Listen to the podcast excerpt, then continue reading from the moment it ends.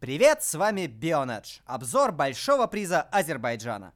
На этот раз по остывшим следам. У микрофона Дима Искрич. Поехали. Баку – город люков-убийц. Кто оплатит трагедию Тонущего Уильямса? По словам руководства команды, ущерб от попадания металлической хреновины под машину Рассела составил около полумиллиона евро. Единственный способ для организаторов гонки избежать иска – доказать, что это был особо важный исторический люк, и его стоимость намного больше причиненного вреда. А если серьезно, не хочу вставать ни на одну из крайних позиций. Поливать организаторов говном повода нет. Подобные проблемы были даже в Монако, где формулы гоняют примерно последние лет 500 по ощущениям. Но и деньгами команде надо помочь. Если уж так получилось, что страховка не покрывает попадание канализационных изделий в днище, надо просто помочь. Кто на себя это возьмет, менеджмент трассы или чемпионата, не так уж важно. Дайте вилкам спокойно дожить. Кими про ситуацию с Люком высказался более агрессивно, чем я. Далее цитата. Конечно, эта ситуация никому не понравилась. Формула-1 в пятницу в Баку выглядела как любительская серия. В обязанности ФИА входит проверка того, что трасса должным образом подготовлена к этапу. Но каждый год с этими люками у нас происходит одно и то же. Они сказали, что люки были заварены, но оказалось, что это не так. Они должны были все тщательно проверить. Хорошо, что в этот раз никто серьезно не пострадал. Но этот инцидент испортил всю сессию и нам, и зрителям, пришедшим посмотреть тренировку. Эта ситуация далека от идеала. Квят оправдывает собственные ошибки слишком длинным гоночным уикендом. Напоминаю, в пятницу Даниил отметил 25-й день рождения. Ярко, с брызгами обломков, об стену, в общем, отпраздновал. Но кто же не ищет отмазок после того, как подбросил своим механикам работы? Может, стоит начинать гоночный уикенд в субботу, сказал Даниил в интервью racefans.net. Честно говоря, ведь мы уже знаем все эти трассы. Возможно, тренировки будут нужны нам где-нибудь во Вьетнаме, но решать не мне, а руководству чемпионата. Все гонщики разные, может кому-то и нужно по 5 часов тренировок, но точно не мне. Российский пилот мог бы предложить сократить дистанцию гонок. Почему ему это может быть выгодно, расскажу попозже.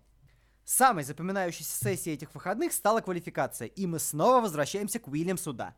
Разложить машину об стену на городской трассе дело несложное. Но как только это произошло с почти одноруким Робертом Кубицей, в русских интернетах опрокинулся чан с хейтом. Он инвалид, опасен, вообще его на трассу нельзя пускать. Жаль, мы не видео снимаем. Я бы с радостью показал вам фрагмент анборда Макса Верстаппина с очень похожей ошибкой, хоть и на другой трассе, в Монако. И сколько бы в нас самих не было ненависти, я считаю, что разносить кубицу за довольно стандартную ошибку – это мерзко.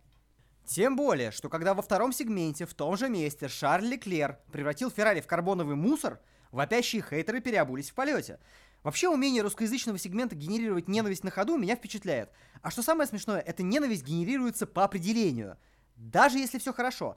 Но если цель встретится, вот тогда все выльется. Как говорил один малоуспешный президент, «Остановитесь!» Забудьте уже слоган «Мы ненавидим всех одинаково», любите всех одинаково. Ну или хотя бы не лейте хейт, подключите голову уже наконец. Если для команды аутсайдера подобная история не сильно влияет на шансы в гонке, их и так нет, то Леклер таким офигенным маневром угробил себе все еще до старта. Симпатичный Монегас, кажется, опять был быстрее Феттеля и претендовал бы на пол позишн, если машина осталась бы целой. Но что есть, то есть, Мерсы снова заняли первый ряд – а Ботас хоть и со скрипом, но переиграл своего напарника и подарил нам надежду на возрождение интриги в чемпионате. Мерседес должен предложить сам себе вызов, сделать чемпионом мира своего второго пилота. Еще раз. Чтобы уже никто и никогда не сомневался в их силе. С такими раскладами после 2020-го можно из гонок уходить и чувствовать себя абсолютно спокойно. Серхио Перес снова показал себя знатоком бакинской трассы, став лучшим из остальных. Пятое место в квалификации на этот раз. Но больше поразил Квиат, от которого снова перестают чего-то ждать. Следом за Серхио он тоже на третьем ряду стартового поля.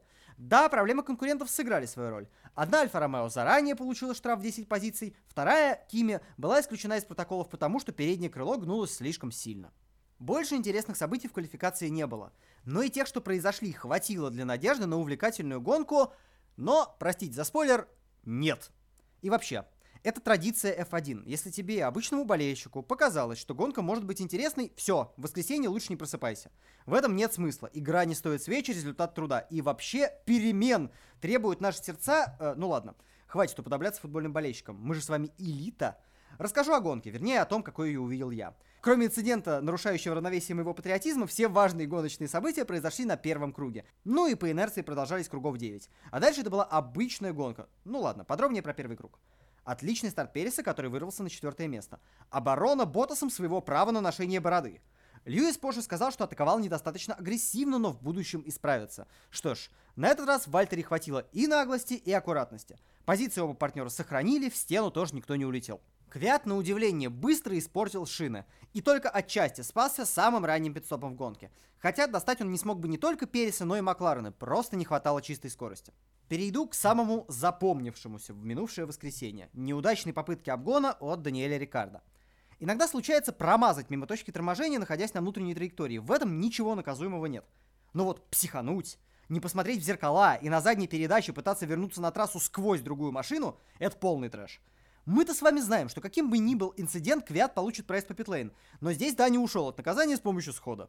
А Рикардо получил всего плюс 3 позиции на стартовом поле в Испании. На мой взгляд, это безумно мягкое наказание, и я хочу это с вами обсудить.